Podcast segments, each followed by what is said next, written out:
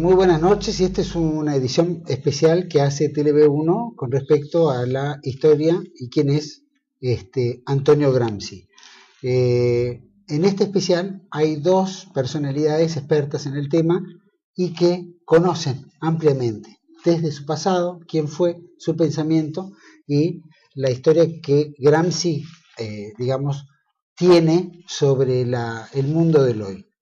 Y las dos personalidades que tengo como invitadas en este programa especial es el reverendo padre, sacerdote jesuita Alfredo Sáenz, escritor, publicista, conferencista, ha recibido recientemente el doctorado honoris causa de la Universidad Católica de La Plata y por supuesto ha escrito un centenar de libros relacionados a toda lo que es la problemática entre lo religioso y lo real del hoy de la Argentina la, nave y las tempestades, eh, el nuevo orden mundial visto por eh, Fukuyama, eh, otro de los libros extraordinarios que tiene que ver con Antonio Gramsci y el inamentismo.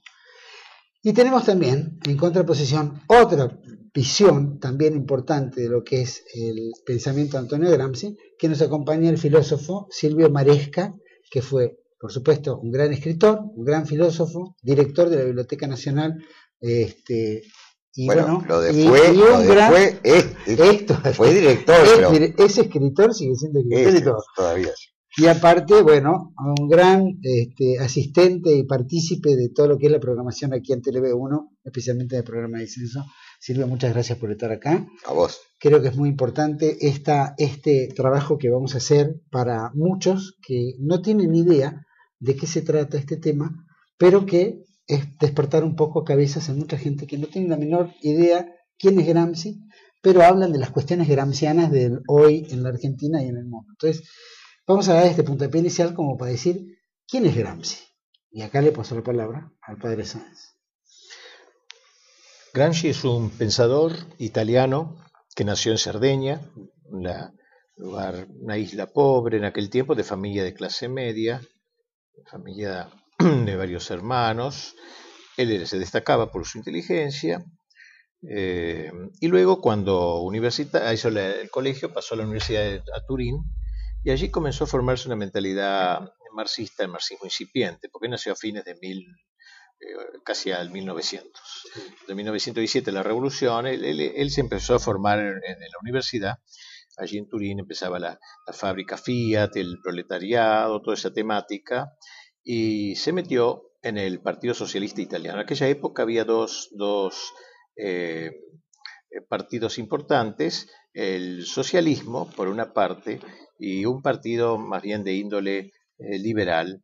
él se metió en el socialismo, pero ya eran dos partidos envejecidos completamente, eh, de modo que él se sintió incómodo en las filas del socialismo y e, integró los primeros grupos eh, marxistas abiertamente, eh, como era un muchacho inteligente, etc. Al principio tenía la política eh, sencilla, ocupar fábricas y creo que con eso, pero cuando viene Mussolini, más o menos justo en esos años, la marcha sobre Roma, él se siente en situación difícil sin embargo, él, los comunistas lo siguen promoviendo, integra el, con Togliatti, que fue el viejo que después aparecería en la Segunda Guerra Mundial, al final de la guerra, eh, amigo de él, lo mandan a, los, sus, camaradas lo mandan a Moscú para que se forme bien. Ahí tiene el, el diálogo él con los tres que hicieron la revolución principales, o sea, Lenin, Stalin y Trotsky. Habla largamente con Lenin, Lenin estaba medio loco, según me he leído, a veces estaba en cuatro patas y ladraba, hasta ese punto llegaba su locura, pero en los momentos de sal de sanidad eh, todavía se expresaba bien y habló mucho con Lenin, habló con Stalin, que le estaba moviendo el piso a Lenin, Lenin no lo quería Stalin nada, pero al fin logró sucederlo, y habló con Trotsky, que era el jefe del ejército rojo, que luego caería en desgracia.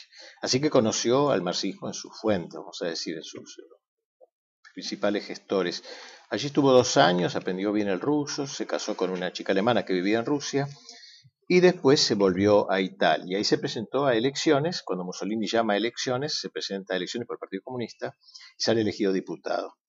Gana el, fascismo por amplia mayoría, pero eh, él entra en la minoría del Partido Comunista. Y ahí y entonces se despliega, muy joven todavía, sus dotes intelectuales, oratorias, que las tenía también, Tanto que Mussolini lo admiraba a él como dirigente político e iba a veces a escucharlo a las cámaras, a la cámara. Y él también lo admiraba a Mussolini, aunque estaba en las antípodas.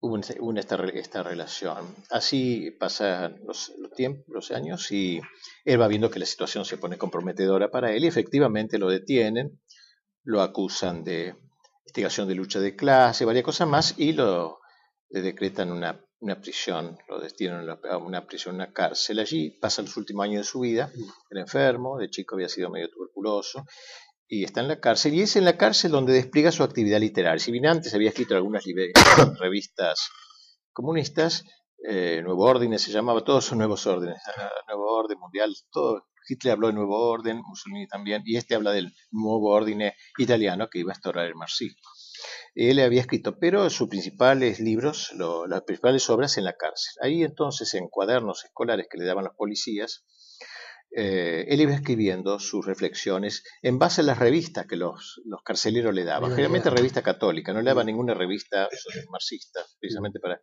Así que él iba leyendo la revista, el concordato con Mussolini y la iglesia, y comentaba. Concordato ponía, comentaba cuadernos escolares con rayas, eso que había antes, comentaba las cosas este, esa fue su obra principal. Él no es un escritor de fuste, no es un filósofo, pero ahí están sus pensamientos en esos cuadernos. Y luego también escribió un montón de cartas a su, mujer, que quedaba en Rusia, a sus hijitos, donde le decía cómo tienen que estudiar la historia, muy interesante, muy emotivas.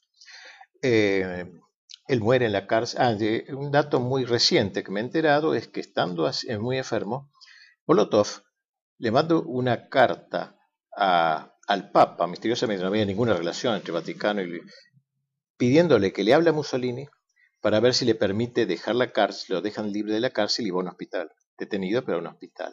Efectivamente, el trámite se hizo, Pionce habló con el, el duche y él lo, sacó de la cárcel y lo mandó a un hospital y allí él murió. Al morir, eh, bueno, viene la guerra mundial, todo eso, pero al acabar la Segunda Guerra, eh, como el Partido Comunista prácticamente integra o poco menos eh, el nuevo poder, eh, se empiezan a publicar las obras de él. Dos obras de él, una que se llama Cuaderni del Cárcere, por lo que acabo de decir, Cuadernos desde la cárcel, eh, donde se hace una edición primero así en el orden que él pone, y segunda edición por temas, por temática, por ejemplo, iglesia, Fuerzas Armadas, colegio, educación, así juntando un texto acá y otro allá, cinco líneas, cinco páginas, etcétera, o sea, diverso, muy diverso, según se iba inspirando él, Cuaderni del Cárcel. Y después otro libro que se llama Lettere del Cárcel, Cartas de la Cárcel, que son esas cartas que mandaba a, sus amigos o a sus parientes. Y pasó a ser entonces el, eh, terminada la guerra, eh, pasó a ser el pensador oficial del comunismo en Occidente. O sea, la tesis de él es que el comunismo no puede realizarse en la misma forma que en la, que en la Unión Soviética, porque hay una cultura distinta. Eh, yo en eso estoy muy en desacuerdo, pero él dice que la cultura rusa es completamente fluida, como un flan, en cambio Occidente es muy armada y por tanto no se puede hacer como Lenin que toma el poder y desde el poder cambia la mm. sociedad, sino que hay que cambiar la sociedad y luego tomar el poder. Y ahí nace la idea la llamada revolución cultural, que será su idea fundamental. Hay que hacer una revolución no política, sino cultural. La política es la última. Pero eso lo aplicamos después para hablar. y, por eso se vuelve tan importante su pensamiento eh, después de la implosión de la Unión Soviética, digamos, ¿no? y, de la, conversión de capitalismo, eh, de China al capitalismo, ¿no? y de la parálisis cubana digamos, yendo más a nuestro, a nuestro ámbito, ¿no? Eh, y bueno, yo creo que ahí está uno de los puntos claves de, su pensamiento, digamos, ¿no? Y, que hoy se ha transformado en una acción, eh, en nuestro país particularmente, en una acción por parte de los grupos intelectuales eh, marxistas, yo lo llamaría hoy neomarxistas, que han advertido la importancia de ese planteo, ¿no? En función de sus propios fines, aunque no me parece que tengan tan claro, tan claro como en otrora esos fines, digamos, ¿no? Pero de cualquier manera hay una tendencia, digamos, hacia la sociedad sin clases, hacia la propiedad colectiva de los medios de producción, no con la claridad que, hubo en su momento, cuando fue la Revolución Rusa y, y hasta incluso la implosión de la URSS, ¿no? Pero bueno, esa, esa es la idea central, ¿no? O sea, en, en Gramsci, digamos, la necesidad de transformar el pensamiento de las grandes masas populares, supuestamente cooptado por la burguesía, eh, para recién después arribar a los fines políticos y económicos ¿no? que, se plantea el marxismo. Cuando, cuando dice que, que la famosa revolución cultural. cuando toma todos estos pensamientos y los empieza a armar ¿no? por partes, eh, ¿qué se puede destacar de alguno de ellos? Por ejemplo, en esas partes, más allá de que el conjunto tiene un sentido este, de la revolución cultural. Por ejemplo. Yo, lo que he tratado en, cuando he escrito libritos sobre él que me gusta mucho es la idea que él tiene de la historia, es muy interesante. Eh, es una, una idea que coincide con los grandes pensadores católicos tipo Donoso Cortés, aunque parezca mm. increíble decirlo, de una visión como teológica de la historia, aunque él no cree en Dios, veremos después, no, plenamente ateo. Eh, sin embargo, hay una especie de visión o, marxista también influido de un desarrollo, un devenir histórico que tiene que acabar en el comunismo, que es la fruta madura de mm. toda la historia, la historia de la modernidad, porque en la Edad Media, digamos, es lo último prehistórico, vamos a decir, la historia empieza en el... Y en, uno de esos textos que ha escrito en los cuadernos de la cárcel dice, ¿no? Eh, hablando del marxismo, el marxismo nace en el Renacimiento. A mí me, encantó esa idea, porque pocos dicen eso. O sea, ya en el Renacimiento empieza la, implosión del hombre soberbio, aun cuando Miguel Ángel sea bien cristiano, ya se empieza a ver esas imágenes eh, eh, dantescas del hombre soberbio, del hombre lleno de musculatura, eh, que va preludiando la figura del Prometeo, que este, del rebelde, aunque yo como digo, Miguel Ángel no hay nada de eso, pero hay un preludio en, la, en, el segundo renacimiento sobre todo, ya hay un comienzo de, la revolución moderna, que después dice segundo paso lo del protestantismo, eh, y va explicando por qué muy bien, el tercer paso de la revolución francesa, eh, y el último paso lo da la revolución soviética. O sea, hay una, pero hay un orden, dice, y ah. si debemos decir en este orden cuáles son los padres, por así decir, del marxismo, serían tres principales. Alemania da la idea, con el, el idealismo alemán, pensamiento de Kant, Hegel, Schegel, que encierra al hombre dentro de la interioridad, eh, eh, eh, luego, Francia da la política, la literatura y la política en la Revolución Francesa. E Inglaterra da la economía, la, economía este, liberal, digamos así. Mm. Muy extraño. Yo creo que Engels ya había escrito algo al respecto, ah, ¿no? como las tres ah, fuentes del socialismo. Ah, si, no, si, no, si me acuerdo bien. no, sabía yo. Puedo no acordarme bien, pero creo que ya está Capaz que lo toma, en, Engels. Capaz que lo toma de él, ¿no? No sé. Eh, claro, en los 70, sin embargo, el pensamiento de Althusser, el estructuralismo de Althusser, ¿no? Y, y la renovación del marxismo, o de la teoría marxista que significó tanto el materialismo histórico como el dialéctico, hizo que Gramsci pasara a un segundo plano por su historicismo, justamente, ¿no? Porque es un historicista, donde está también en él la influencia de Vico, lejanamente. probablemente, sí. Y también de Croce y Gentile. El, de Croce, digo, el ángel italiano, italiano, ¿no? Claro que con otro signo, por supuesto, ¿no? Pero luego, claro, el Althusser eh, en los 80 desapareció de escena por completo. El pensamiento de Althusser se derrumbó, digamos, ¿no? Que tenía sus facetas interesantes. Bueno, algo de él se tomó de Althusser también, ¿no? Porque Althusser eh, insistía mucho en la importancia de la ideología. Rechazaba el historicismo de Gramsci, ¿no?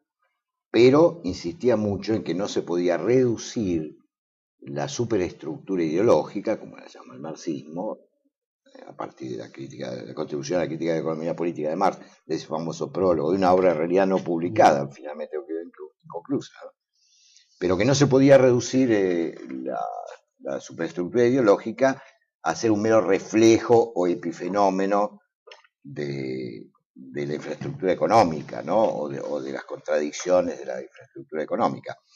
Claro, el marxismo europeo siempre tuvo un nivel, digamos así, de complejidad que no tenía el marxismo ruso. Mm. Cuando uno ve lo, que eran los manuales de filosofía de la Unión Soviética es una cosa pero espantosa, ¿no? Recuerdo haber leído en mi juventud alguno de ellos que decía que como Kant, Kant podía decir que el espacio y el tiempo eran intuiciones puras, digamos, eran producto de la subjetividad, si entre Berlín y Londres había no me acuerdo cuántos kilómetros de distancia, digamos, era ese tipo de cosas, ¿no? O en el caso de Nietzsche, pensador, pensador de derecha, ultrarreaccionario, bueno, nada más, ¿no? Eh, incluso Lukács, que tiene sus, cosas valiosas, relativamente valiosas, el libro El asalto a la razón es un despropósito, ¿no? Es un libro militar, es un despropósito, ¿no? Lleva como subtítulo de Schelling a Hitler, como si se pudiera comparar en algún aspecto a Schelling con Hitler, o como si Hitler estuviera influido por Schelling, digo, una cosa delirante. ¿sí? Y además está incluido como, como parte de, ese, de, esa historia del, del, fascismo, sería Kierkegaard, un pensador cristiano por excelencia, digamos. Lo menciono porque además estuve participando en las jornadas internacionales sobre, sobre él. El año que viene se recuerdan los 200 años de nacimiento de Kierkegaard. Y bueno, espero que podamos hacer una, relectura, porque eran las librerías sus libros casi no se consiguen. Pero me estoy desviando del tema, ¿no? Pero quiero decir, este, luego del eclipse del pensamiento de Althusser, además Althusser termina, bueno, suicidándose, ¿no? O matando a la mujer y suicidándose. Este, un mal final personal también. Eh, el pensamiento de Gramsci y sobre todo con el gran acontecimiento de la implosión de la URSS, que yo siempre insisto que es un acontecimiento histórico de primera magnitud, ¿no? que no podemos desconocer, ¿no? Ahí entró de vuelta este, a tallar, digamos así, la, importancia de Gramsci. Después otro concepto que ustedes manejar mejor que yo es el de hegemonía, ¿no? Que está muy de moda. ¿Por qué no nos referimos un poquito a eso, no? Él sostiene entonces que hay, hay, un... El principal trabajo es el trabajo hegemónico, él llama hegemonía, él, él va a estudiar en la historia eh, ¿Por qué la historia europea? ¿Por qué le interesa Europa? ¿no? La Unión Soviética mm. como madre patria de la revolución, pero le interesa cómo se aplica eso en Europa. Entonces va diciendo que em, en la, él, interesa estudiar eh, ¿quién, quién, es el que ha creado esta civilización europea, quién es el que la ha creado. Y entonces le, eh, dice que hay una sociedad hegemónica y una sociedad dominante. La sociedad dominante es formada por los militares, los jueces, todo lo que es coacción, vamos a decir, y la sociedad hegemónica es la que enseña cómo pensar, lo que hay que pensar. Él interesa este primer punto particularmente, pues la asociación cultural precisamente, cuáles son los que integran, y, pero los quiere estudiar concretamente, no en el aire. Eh, ¿cuál, fue, por qué Occidente piensa como piensa? Esa es una de las preguntas que se hace. Entonces él eh, dice que es muy importante el idioma, la lengua, él estudia mucho la lengua. Eh, la lengua como manera de, meter ideas en el, alma popular, digamos así, que, sin que la gente se dé cuenta. Por ejemplo, dice en ruso, el idioma ruso es un país cristiano, entonces el idioma está al servicio del cristianismo. Ha sido creado para fomentar el cristianismo. Por ejemplo, dice en Rusia, ¿cómo se dice Dios? Se dice Bog. Bog entonces, y, Bog significa eh, este, señor, como patrón. Se lo quiere presentar a Dios como un patrón de estancia, diríamos aquí en Argentina, ¿no? Como un. Entonces, Bogatti, y Bogatti quiere decir ricos. Los Bogatti son los ricos. El plural de Dios es ricos. Dios es el rico por excelencia, la fuente de los ricos, digamos, el, el culpable de los ricos. Y después están los ricos, Boga y Bogatti. Bueno, estableciendo esa relación lingüística, se va haciendo que la gente piense que la riqueza es lo, principal, los ricos son los principales de la sociedad y los demás no, qué sé yo cuánto. Dice, eso no pasó, dice, en otros países como la India, que no hay ese tipo de relación. En cambio, en Occidente sí. Entonces hay, una, hay, hay alguien, no es, no, es, no es libre que la gente que camina por la calle piense como piensa. Hay alguien que ha enseñado a pensar. Eso es lo que llama la sociedad hegemónica. ¿Qué es lo que hay que atacar? ¿Qué es lo que hay que tomar? Primero rebatir y suplir luego para dar la visión inmanentista. Para él la quinta esencia del comunismo es la inmanencia, no es la lucha de clase, ninguna de la plusvalía, nada de eso, sino la inmanencia. La inmanencia significa, es una palabra que está tomada de buena parte de la filosofía alemana, inmanere en latín significa permanecer en, la actitud del hombre que vive en este mundo como si fuese su patria definitiva, y que se contrapone a la trascendencia, trans significa atravesar, transatlántico, cruzar el Atlántico, que es la actitud del hombre que vive en esta tierra sabiendo que es un tiempo de paso y luego viene la eternidad. La concepción cristiana y occidental es trascendentalista. Es una desgracia que sea así y tenemos que cambiar eso y convertirla en una sociedad inmanentista. Esa es la quinta esencia, este es el fin del marxismo. el último fin del marxismo es que, al fin y al cabo lo dijo Marx, paraíso en la tierra, no allí que no existe, sino el único lugar real que es la tierra. Pero él va a insistir mucho en esa idea. Él va a decir que estas tres corrientes que yo dije antes, de la filosofía alemana, de la política francesa y de la economía inglesa, en donde el principal es la filosofía alemana, porque la filosofía es lo que rige lo demás, que sería la cabeza de toda la revolución soviética, curiosamente, los dos brazos son el brazo político, Francia, Revolución Francesa, y el brazo económico, Inglaterra. Esas son los tres, las tres grandes paternidades del, marxismo. Entonces, ¿qué es lo que une estos tres elementos? El espíritu de inmanencia.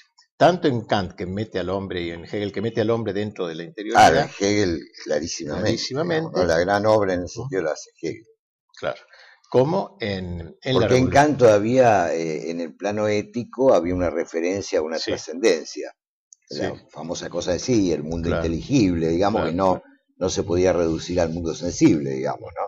Pero es que ella eso desaparece por completo, ¿no? Ahora vamos a hacer un Ahora, me, parece muy interesante retomar la cuestión esta de la inmanencia, yo quisiera hacerlo. Sí, vamos a hacer un corte, volvemos enseguida y entramos en el pensamiento ¿eh? fuerte de Gramsci, ahí, con dos expertos, el padre Alfredo Sáenz y el filósofo Silvio Marisca. Volvemos enseguida.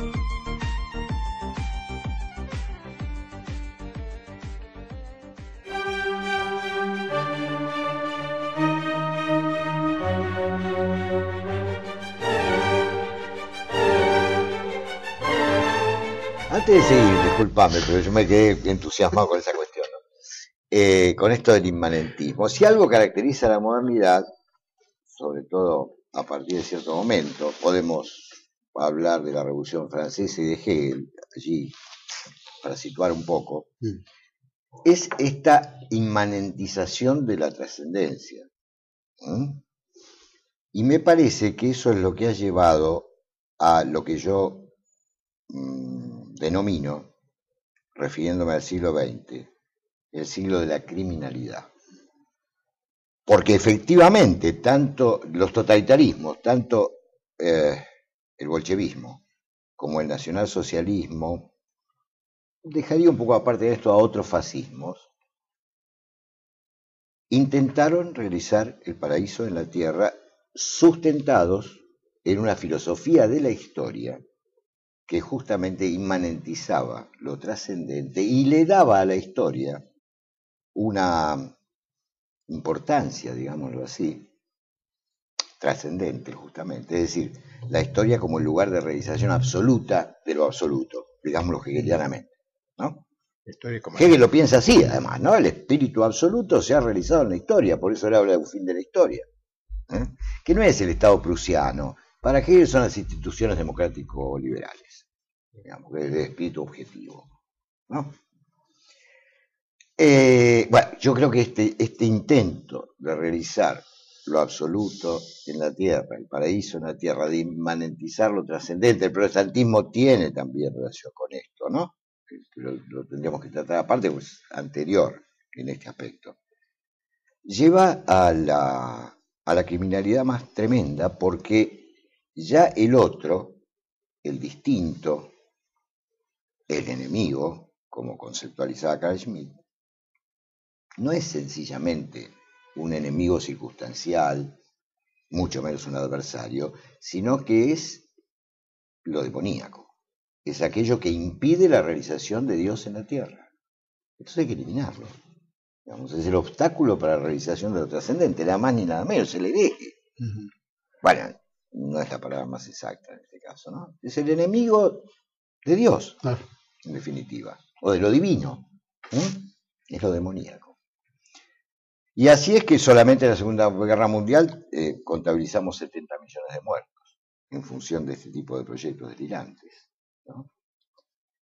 Por eso me gusta mucho lo de Kierkegaard, que yo lo mencionaba antes, cuando habla de cristianismo como escándalo, el escándalo de Dios hecho hombre. Pero ese escándalo, dice él, que es lo contrario de la fe, en un sentido.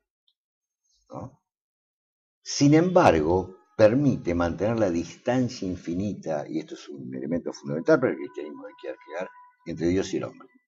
Lo cual no implica la comunidad entre ambos, no quita la posibilidad de la comunidad entre ambos, no implica que no la haya, pero la distancia sigue siendo infinita. Digamos, ¿no? Un poco en la línea de San Agustín, yo creo que Kierkegaard está en la línea agustiniana y no es casual porque el protestantismo ha tomado mucho de San Agustín, digamos, ¿no? Ha tomado, eh, habría que discutir eh, sí de la mejor manera, ¿no? Eh, pero lo ha hecho. Así que por eso quería volver sobre ese tema, porque para mí es un tema clave. Este. Y no lo digo desde una postura confesional, y mucho menos, vos lo sabés. Lo digo desde una fenomenología, casi, según mi pretensión al menos, digamos, ¿no?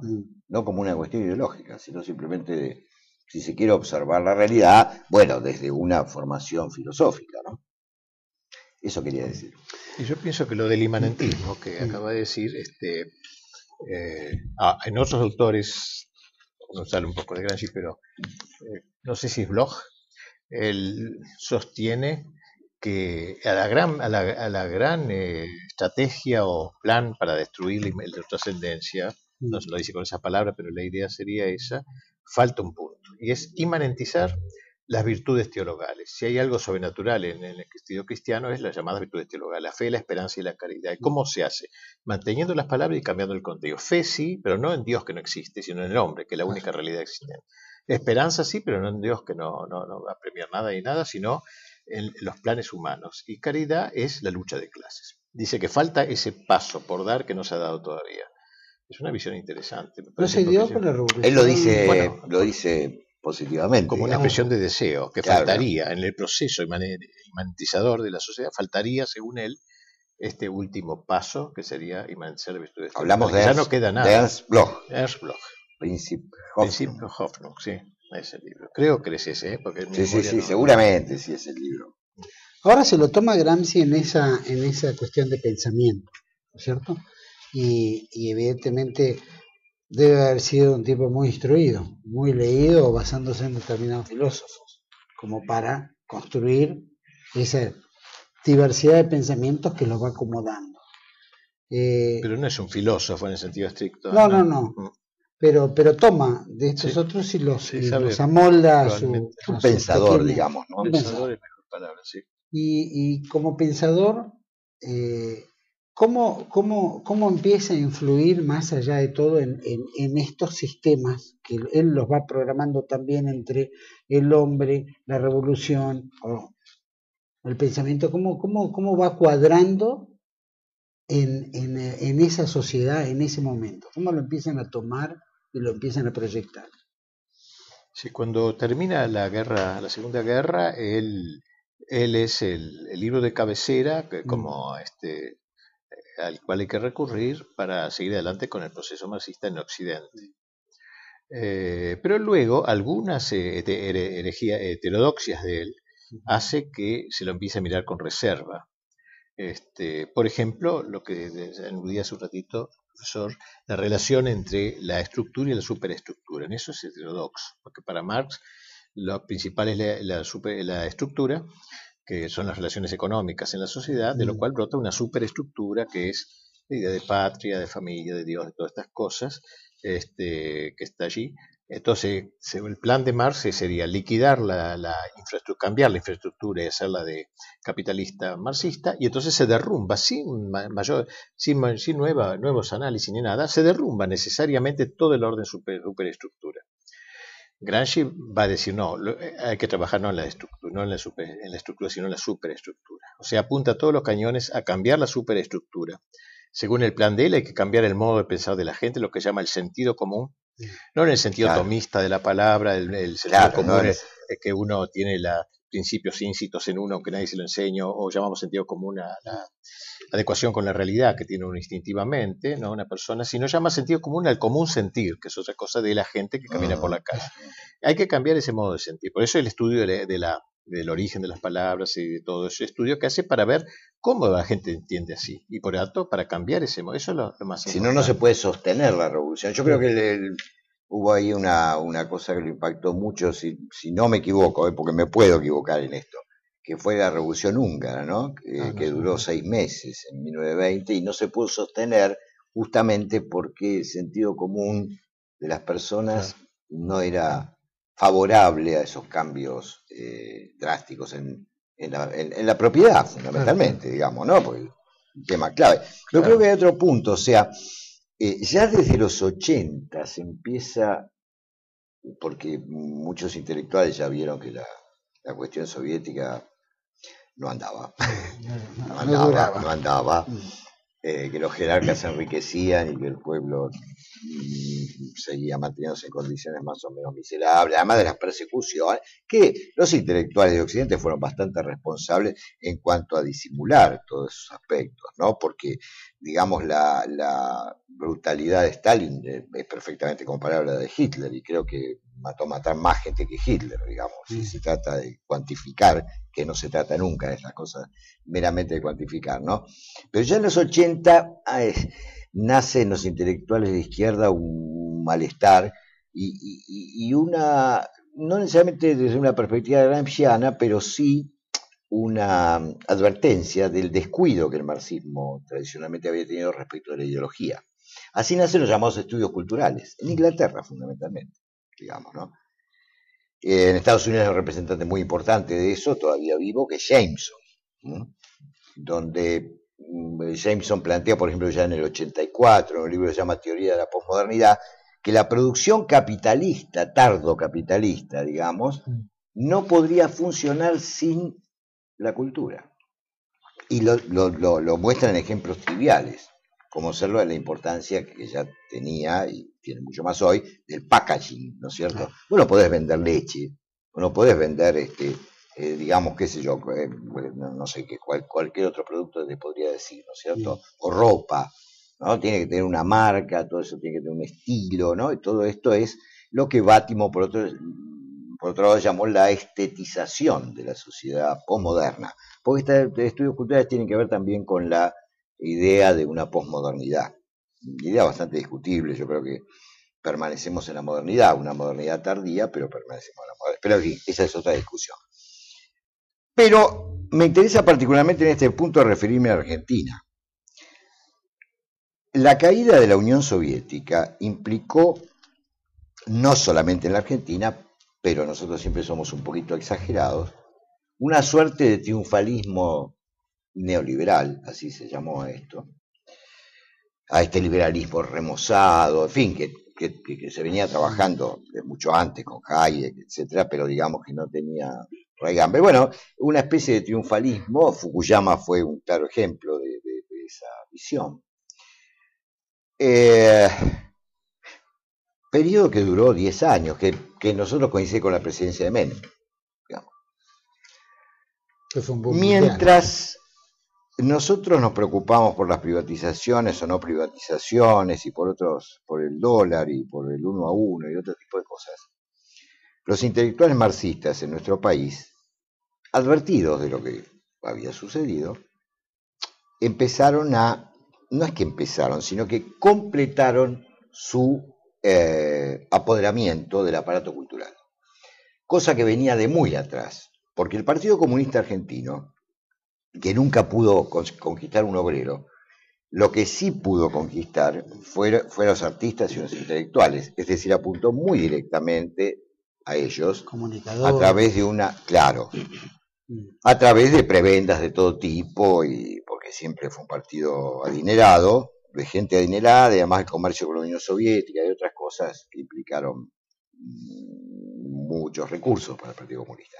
En los 90, silenciosamente, en una época donde la cultura, la influencia de la industria cultural es decisiva por el desarrollo tecnológico, se fueron apoderando del resto de la parte cultural. O sea que hoy lo que es cine, teatro, plástica, suplementos culturales, eh, decisiones editoriales, no necesariamente la, propiedad de las editoriales, pero sí la decisión de que se publique que no. Eh, bueno, todo lo que tiene que ver con la producción cultural está en manos del marxismo, o del neomarxismo, como lo llamo yo, ¿no? Con esta idea justamente que estos intelectuales, que ya tenían algunos en los 70, lo mencionamos antes fuera de cámara, pero eh, que se incentivó fuertemente después de la caída de la URSS, eh, eh, con esta idea de que es necesario cambiar el sentido. Y para eso está la cultura, y, hoy la industria cultural. Si uno quisiera hoy en la Argentina filmar con el apoyo del Instituto de Cine una película que no tenga de alguna manera un contenido izquierdista, pero no es solo un contenido izquierdista, es también algo que tenga que ver con la degradación de las costumbres. Esto es lo que nos permite entender cómo es una estrategia del neomarxismo todo esto que tiene que ver con el matrimonio homosexual, la adopción de hijos de parte de los homosexuales, la, llamada problemática de género, la identidad de género y la identidad no sexual, y, por cierto, el aborto eh, como, como principales reivindicaciones. Porque ¿con qué tienen que ver? Tienen que ver con la destrucción de la familia donde el marxismo y el neomarxismo piensan que está el núcleo de la resistencia burguesa a la revolución. Lo digo un poco toscamente, quizá, ¿no? Esto requeriría, pero estamos en, con los tiempos televisivos. por lo menos esta es mi visión de lo que está pasando en la, Argentina, ¿no? Este, no, no, se lo atribuyo necesariamente a la, a la Presidente, pero me parece que los intelectuales que la rodean están a veces no con total claridad, pero en este pensamiento. ¿Cómo lo ve usted? Sí, sí, no, está muy bien. Eso, la hegemonía, la hegemonía que decía él, ¿no? O sea, el modo de pensar de la gente. Él habla un lenguaje muy militar. La casa de gobierno, la casa, el palacio de invierno, decían en, Rusia, es la última, trinche, la última pero están las casamatas de la cultura, así lo llama, un lenguaje que le gusta muy militar. Hay que ocupar las casamatas de la cultura. Esas casamatas que son la prensa, la, ahora diríamos la televisión, todos esos medios. Él, ese es el trabajo que hay que meterse en todos los que enseñan a pensar. ¿Qué es lo que se ha hecho así desde, aquí? Muy claramente desde el 83 hasta ahora ha cambiado algunas personas, pero la idea, uno ve el Teatro San Martín, la línea más o menos es esa, la misma, para tomar un ejemplo, ¿no? Es un poco esta que acaba de decir, tal cual.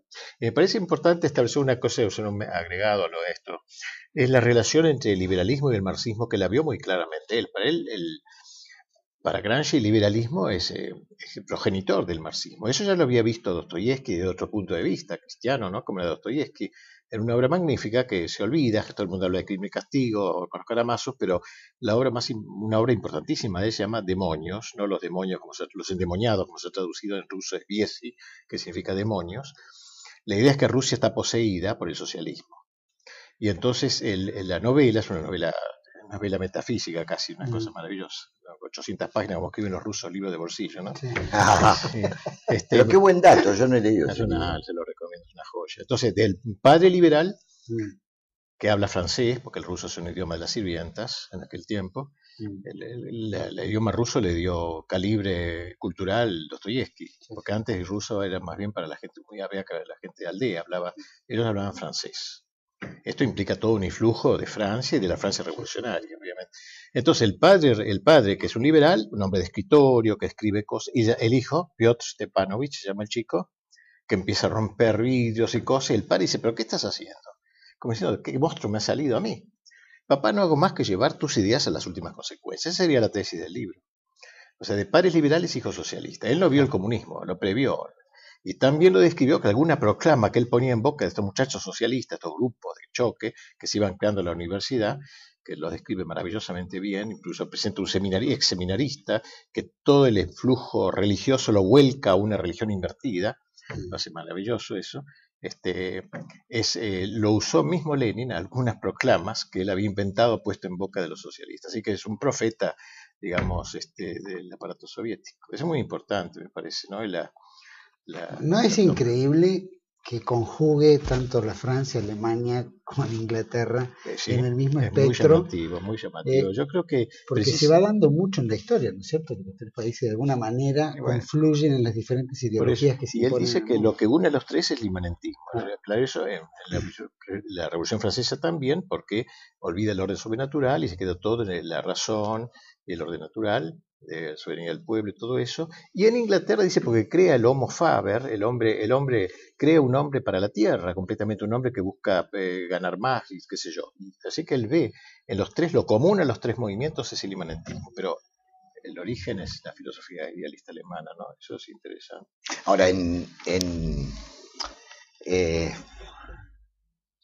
no me sale exactamente la palabra, pero digamos, en mérito de Hegel, habría que decir que realmente Hegel, a, pesar, digamos, de, que su sistema es inmanentista, de lo que estamos conversando, eh, él, sin embargo, Hegel en la fenomenología del espíritu, en esa obra magistral, ¿no? que él mismo despreció, no, la quería esa obra, era una obra de juventud, pero él vio con enorme claridad Hegel ahí, cómo necesariamente y por razones lógicas la Revolución Francesa tenía que culminar en el terror, por el hecho de reivindicar la libertad absoluta. Entonces, toda reivindicación de la libertad absoluta, planteada allí en la fenomenología, lleva a que el hombre sea concebido solo como, como miembro del Estado, como ciudadano. Pero el hombre no es solo eso. Siempre es un hombre empírico, ¿no? El panadero, tiene familia, en fin, por eso van contra las corporaciones, ellos lo que llaman a todo lo que sea integración de grupos, no, el hombre esto lo hace sospechoso. El vota es uno, nada más, y una, insularidad total. Exacto. Esto lo hace sospechoso a todo individuo que sea algo más que ciudadano, pero salvo Robespierre, que también cayó bajo la guillotina, todo hombre es, este, algo más que ciudadano. Entonces el terror es lógicamente necesario cuando se reivindica la libertad absoluta. No, Y por eso también eh, eh, la Revolución Rusa, que en cierta forma fue una réplica de la francesa, también culminó en el terror. Ah, y en realidad la revolución moderna culmina en el terror, no es la única la francesa. Por suerte, a mi juicio estamos en una época post-revolucionaria, o sea, la revolución o ya fue o no fue nunca. Pero creo que, y ahí viene todo el problema para la filosofía, de generar nuevas categorías que estén a la altura de la época, porque estos muchachos eh, gramscianos siguen pensando con las viejas categorías. Y estamos ante un mundo que nos presenta nuevos desafíos y nuevas realidades. Digamos el siglo XXI, para poner una, Esas nuevas... una fecha, una cronología más o menos convencional, ¿no? Esos desafíos eh, que vos decís. Se puede seguir pensando en términos de clases. ¿Qué quiere decir hoy clase social, digamos, no? ¿Quién es de clase media? ¿Quién es proletario? es una palabra que da vergüenza decirla ya, porque ¿qué, quiere decir, digamos, no? ¿Eh? Más bien lo que se ve es, eh, bueno, un sector que está relativamente integrado a la sociedad y un enorme sector marginal, sobre todo en nuestros países latinoamericanos. Y esto, este sector marginal tampoco coincide con el marxismo llama el ejército industrial de reserva, porque no ni eso, ¿no? Todo esto tiene que ver también con los desarrollos tecnológicos, etc. Entonces, ¿cómo pensar hoy la sociedad? Estos muchachos siguen insistiendo con las clases sociales, con la lucha de clases, digamos, llevando a callejones sin salida, como el que está viviendo Venezuela hoy, digamos, y como que hacia el que nos encaminamos también nosotros, ¿no? Esto es lo más preocupante. El teórico, el, eh, principal teórico de nuestro gobierno hoy es el señor Laclau, que se dice Laclau porque es portugués y no, eh, su apellido portugués y no francés, digamos, que es un gramsciano, con un condimento de Lacan, digamos, ¿no? Eh, y alguna otra cosita. Frankfurt, quizá, ¿no? Eh, también, claro, hay varios condimentos. ¿Son circunstanciales estos personajes? Hoy toca porque les toca, porque aparece. Y hay que ver, porque todo este o están dejando una especie de testimonio un poquito más marcado. Si le ponemos el nombre de progresismo mm. a este pensamiento que deriva de posiciones gramscianas, aunque no mm. solo, también del liberalismo, Ah, porque decimos un liberalismo extremo, por otro lado, que quiere convertir todo en derecho, digamos, ¿no? Este, sin obligación, sin contraparte de obligación alguna, por supuesto. Pero digo, este, eh, yo no creo que termine con un gobierno esto. ¿eh? Ah, va, va, mucho más allá. De generaciones. Va mucho más allá. Eso lo vamos a dejar en este tercer bloque, que vamos a ver cómo eso va hoy es decir, ya hemos agarrado algunos tramitos de cómo impacta en el mundo la Argentina de hoy. Pero ¿a dónde vamos? ¿Hacia dónde vamos y cuál es la situación? Así que vamos un corte y volvemos enseguida con el padre Alfredo Sainz y con el filósofo Silvio Marisca. No se vaya.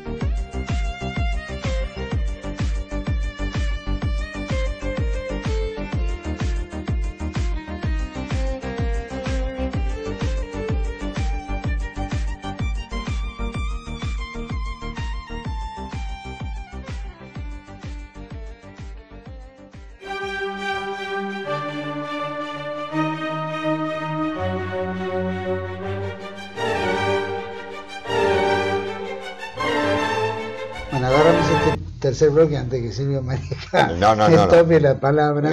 Seguimos con el padre Pedro Sainz y con el filósofo Maresca sobre este tema donde había quedado pendiente un poco. Eh, ya esto se ha solidificado, el mundo está tomando otro giro y, y qué más, cómo se va desarrollando esto, que todo el mundo habla de lo gramsciano, gramsciano, ¿no? Esto es gramsciano, aquello es gramsciano, y la verdad es que muy poca gente eh, eh, puede ubicar en, en, en espacios qué es lo que es qué.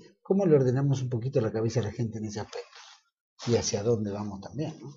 yo creo que es muy importante lo mismo que hizo Gramsci, pero cada gente que preguntaba cuando daba estos cursos, claro, ¿qué hay que ah. hacer? Y lo mismo que hizo él, pero al revés, me parece. O sea, crear una, una cultura, una cultura nueva, digamos, nuevos valores, como decía, una, una tabla de valores, ¿no? Este, eh, eh, no veo otra manera de. Me parece que es un buen procedimiento que él usa para el mal, pero hay que tomarlo como método para enseñar a pensar a la gente de nuevo. Que por eso, como decía el profesor, no es una cosa de, un buen gobierno, es de varias generaciones. Esta, la, la, destrucción se hace muy rápido, pero la, la reconstrucción es muy lenta, no es rápida. ni, ni son cinco decretos. Hay, hay, que hacer esta obra de hablar con la gente, ir, valor, valorizando las cosas que, son dignas de valor y todo eso.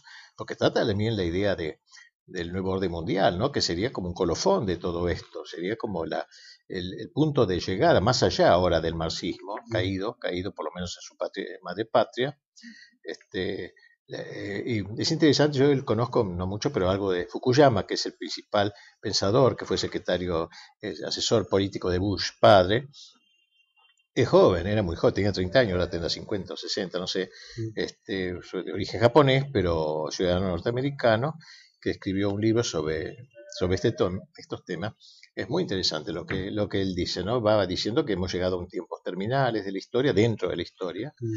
eh, y, que, y que estos tiempos se caracterizan por la satisfacción plena del hombre. A, veces parece un chiste, ¿no? Porque mm. tomo un texto de Platón, que no tiene nada que ver con el tema por el Platón, furioso.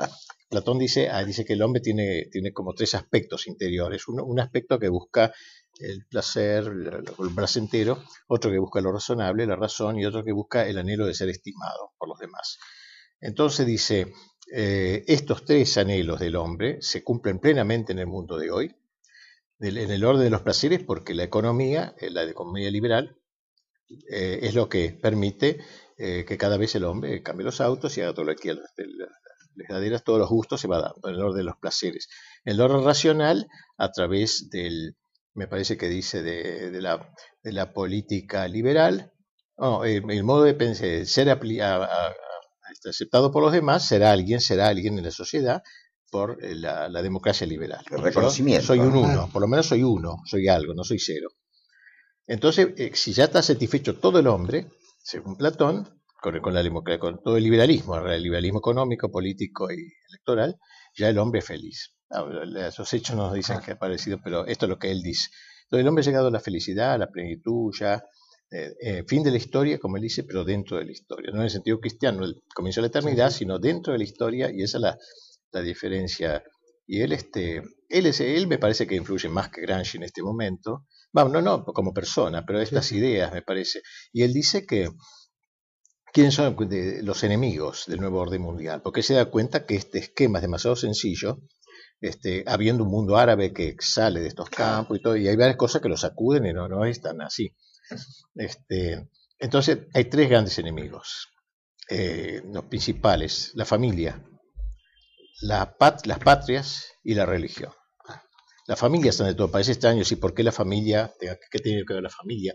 Él entiende la familia en el sentido cristiano, de unión de hombre y mujer, de por vida, etcétera, y eso dice no puede andar con el liberalismo porque el liberalismo es justamente contractual, así es un contrato que uno puede rescindirlo cuando quiera. Por tanto, la familia hay que liquidarla y mientras haya eso todavía no. Las patrias, las patrias también, porque si se quiere un mundo homogéneo, como se llama, una homogeneidad universal, hasta con un idioma común, que obviamente es el inglés, este, etcétera, una homogeneidad universal, las patrias molestan las patrias con sus héroes, con sus genios, con sus fronteras, con su idioma, molestan, entonces eso conspira. Y la religión, ¿por qué? Y otra vez volvemos al tema granchiano, digo, porque la religión habla de trascendencia y este mundo es de la inmanencia, o sea, él toma, reza. Por eso es interesante ver cómo todos estos autores retoman ideas, estas ideas que estamos diciendo. Entonces, mientras haya eso, eh, eh, viene lo de que decía Engels era, ¿no? El opio del pueblo, creo, o Marx, no me acuerdo. Marx. El opio del pueblo la religión porque le hace pensar uno en cosas que no existen y se despreocupa de las reales. Eso empezó con Feuerbach, ¿no? Feuerbach más bien el primero. Feuerbach fue el primero, planteó que en realidad la, la, alienación del hombre fundamental era la alienación religiosa. Exactamente. Es decir, que el hombre le había atribuido a Dios todo aquello que eran potestades eh, netamente humanas. No es que Dios creó al hombre, sino el hombre creó a Dios. Claro, destruyendo esos tres pilares ya entramos en Ya sería la felicidad total. Ahora dice, dice, y después dice una cosa interesante al hablar de las patrias de la religión. pero las patrias tienen todavía una posibilidad. Es tremendo esto que dice, ¿no? Es una posibilidad de subsistir en el, mundo global. ¿Cuál sería? Que renuncien, no lo dice así con estas palabras, la idea sería que renuncien a sus fronteras, a sus ideales, a sus tradiciones, a todo eso, y que queden como algo anecdótico, qué sé yo. Por ejemplo, Francia conservará sus riquísimos quesos, así, ¿eh? Francia, ¿qué será? El lugar donde se hacen unos quesos riquísimos, pero esto, último es textual. Alemania, ¿qué quedará? O sea, de la Francia de San Luis y de los grandes, Magno y todo eso quedarán los quesos. Y de Alemania, ¿qué quedará? La cerveza y las salchichas. Sí, pero a nosotros, no nos va a, quedar, a nosotros no nos va a quedar ni la fragata, me parece. el, tango, eh. el tango, claro. la fragata no. eso está la fragata. Como decía que se le acabó el agua y el gas y un chiste decía por radio gracioso, dice, estarán cómodos, como Argentina, se sintieron en, su, patria. claro. bueno, chicas. Este, así que entonces este, mm. eh, la, religión es así. Ahora dice, ¿qué manera hay de que pueda, eh, bueno, conservarse la patria en esa forma? Renunciar a lo principal, este, o sea, la Alemania no será ni Goethe ni nada de eso, sino será la salchicha. Y, este, y la religión, ¿cómo se? Sobre todo la católica, dice que la principal enemiga, más que la protestante, lo dice claramente eso. ¿Cómo será la manera? Imanentizar a la iglesia. Eso que decíamos antes, o sea, una iglesia que no diga que es la verdad, que no tiene la verdad, sino una verdad, o sea, una sociedad más dentro de todas las sociedades que hay, que renuncie a la verdad, digamos, y se adhiera a, diga, yo tengo humildemente esta verdad y ustedes tienen esta otra, este, que también es una posición liberal desde, otro punto de vista. Si la Iglesia acepta es inmanentizar su religión, etcétera, ¿no? y echar agua bendita sobre este mundo sin exorcizarlo previamente, como es lo que correspondería, entonces será aceptable. ¿eh? Ahora, el problema es que Cristo no dice yo soy una verdad, sino la. Ese es el asunto. Eso sería una iglesia adúltera. Lo cierto es que a mí me parece que en la sociedad postindustrial que vivimos hay una aspiración de los individuos surgidos de la masa, porque ya no estamos en la época de las grandes masas que generó la sociedad industrial, ¿no? donde había esas, eh, esos grupos sociales más definidos ¿no? y solidarios dentro de ciertos aspectos.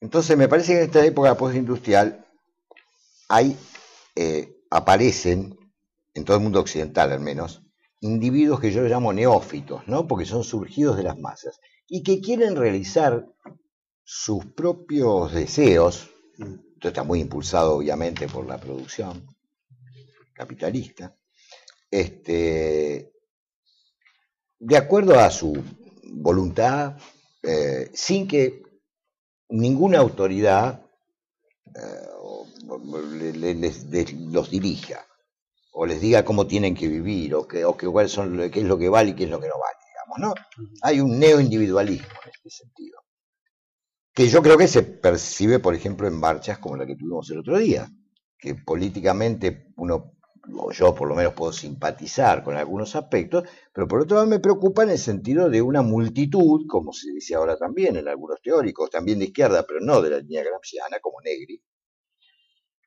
una multitud donde en realidad es una suma de individuos, cada uno con sus demandas, digamos, que algunas pueden ser más o menos comunes y otras no. El gran desafío, me parece, para la política, para la religión, sobre todo quizá para la política y para la religión, es cómo se contiene este nuevo colectivo, que es una totalidad atómica y dispersa, digamos. ¿no? Bueno, el progresismo sabe muy bien qué hacer con eso digamos. ¿eh? Promover hasta el final los deseos caprichosos, ¿no? cuando se dice, por ejemplo, gente que está un poco preocupada, muy preocupada por los experimentos de ingeniería genética, digamos, todo este tema, ¿no es cierto?, de los embriones congelados, en fin, todo esto que, se, que va realizando la ciencia y la tecnología. Y sí, yo digo, está bien, esa preocupación está muy bien, pero también debemos preocuparnos por ese deseo loco de estos individuos neófitos que no reconocen ya límite alguno. La mujer que a los 80 años quiere tener un hijo es que ya no ve el límite. Este es un gran tema para el futuro, el problema de los límites. Yo no tengo nada, para decir cualquier cosa, o el ejemplo que me viene a la cabeza, no tengo nada en contra de que voten los niños de 16 años. Pero ¿por qué, como decía un cartel por las calles, por qué no 14? ¿Y por qué no 12? ¿Y por qué no 10? ¿Y por qué no 8? Digo, ¿dónde está el límite? ¿No es cierto? ¿Dónde está el límite? Mostraban otra vez un medio como gran acontecimiento, una pareja donde, eh, bueno, el, muchacho había nacido varón y se había, a través de la ciencia y la tecnología, podido convertir en mujer, y viceversa. Y estaban juntos. Lo mostraban como una gran maravilla. El domingo lo vi. ¿eh? Lo mostraban como un triunfo del amor. Un triunfo del amor. Como por decir, ahora, vuelvo a decirlo, ¿Dónde está el límite del deseo? Y ya Platón, usted lo mencionó, padre, muy bien. Y ya Platón en el Filebo, que es un diálogo que yo he trabajado mucho y he, publicado un libro sobre, sobre ese diálogo. En el Filebo ya Platón decía que lo que lleva a la infinitización del placer y por ese lado a la destrucción del hombre y de la ciudad, que no se puede separar, de la comunidad, lo que lleva a esa infinitización del placer es el deseo, que es cosa del alma, dice Platón, no es cosa del cuerpo. Fíjense ustedes qué, qué, interesante. Ahora, una sociedad que promueve permanentemente el deseo. Y el progresismo que le dice, está todo bien, queré más, pedí más, tenés derecho a todo. No hay límite. No hay límite. Entonces digo, en el futuro va a ser un gran problema el problema de los límites. Yo creo que la iglesia a su manera trata de ponerlos, pero eh, ¿hay oídos? Ha decaído bastante, ¿no? como autoridad y aparte han, trabajado todos simultáneamente para voltear esa autoridad. Y esa imanentización, y todo entra dentro de la iglesia también, Entonces eso todavía contribuye más a la confusión general. Un poco lo que decía padre de, de que no tenga la personalidad que tiene la iglesia, sino que sea una opinión más o un, pensamiento más, ¿no? Eh, ¿Algún cierre que tengamos? Eh, digamos, ¿cómo, cómo, cómo, cómo proyectaría usted a la Argentina de, de los próximos? Ya que estamos hablando del, nuevo orden mundial y estamos viendo esta especie de globalización que, que es el nuevo orden mundial, pero ¿qué, hay aparte de llegar? ¿Qué es? En fin, ¿qué hay más allá de eso? Porque el nuevo orden que es nada más un gobierno único y, y qué más sí, y a dónde va claro va a la ruina claro hay que alertar a la gente, ¿no? Pero digo, ¿qué hacer? Y bueno, el trabajo es el de siempre, nada más que, o sea, la, tabla de valores y otra vez eh, eh, los padres que son capaces de tener cierta autoridad, porque justamente mm. parte del granjismo es esa, mm. haber confundido las palabras. Toda autoridad es mm. autoritarismo. Estuve en una mesa redonda en la Facultad de Filosofía de aquí. ¿La UBA? Sí, que totalmente. ¿Pudo salir indemne? Sí, me miraban todos. Este, bueno, ya es una, una mesa redonda, divertidísima, sobre el revisionismo histórico y qué sé mm. yo. Y ahí, este, eh, una era pavada, ¿no? Pero estábamos sentados todos y la, estoy acá la mesa y la gente allí, uno hablando, o nosotros el grupo hablando, mm. este, la mesa estaba detrás de uno, ¿no? Era lo más incómodo, los, bolches son, son incómodos, ni siquiera tiene sentido la comodidad. Para, sacar agua yo pasaba delante de la gorda que dirigía todo, así para sacar el agua y servirme, una cosa ridícula. Pero eso es porque yo creo que detrás de la la gente ahí es autoritarismo, es fascismo. Claro. Entonces, este, bueno, es que retomar esos valores, distinguir autoritarismo de autoridad y salvar estas cosas que si, si se pierde todo eso, se pierde todo. ¿Y usted se atrevió el vestido así? Sí. Bueno. Me miraba, sí. El coraje es un elemento importante en la nueva sociedad también. Eh, hay que tener autoridad y hay que tener... Este, no, sí, por supuesto rigidez para esta cuestión. Solzhenitsyn dice una frase lindísima, ¿no? Que yo tengo una gran aprecio por Solzhenitsyn, este gran escritor ruso. Para mí es como Dostoyevsky, casi al mismo nivel. Las obras son extraordinarias. Dice en un discurso que pronunció en Harvard, me parece, cuando lo echaron de la Unión Soviética y lo pusieron en un avión, él vio que Europa era una porquería. no esperaba que Europa era la corrección de la Unión Soviética y vio que era una porquería. Entonces pronunció ese discurso muy valiente en donde este, pero me acuerdo de esta frase. Hay un, dicho alemán que dice Mut verloren, alles verloren. Cuando se pierde el coraje, está todo perdido. Hay un adagio latino que dice cuando se pierde la lucidez, se está al borde del abismo. Y yo me pregunto, prosigue dice, ¿qué sucederá en una sociedad donde se produce la intersección de estas dos pérdidas? La pérdida de lucidez y la pérdida del coraje. Tal es, en mi juicio, la situación de Occidente. Resultado no llamaron más de ninguna universidad. Bueno, pero digo, la idea es genial. La lucidez dice relación a inteligencia, el coraje a la voluntad. Si hay lucidez y no hay coraje, tenemos el ideólogo del pensador de gabinete que sabe hacer cuadros sinópticos, todo, pero a la hora de actuar no tiene coraje.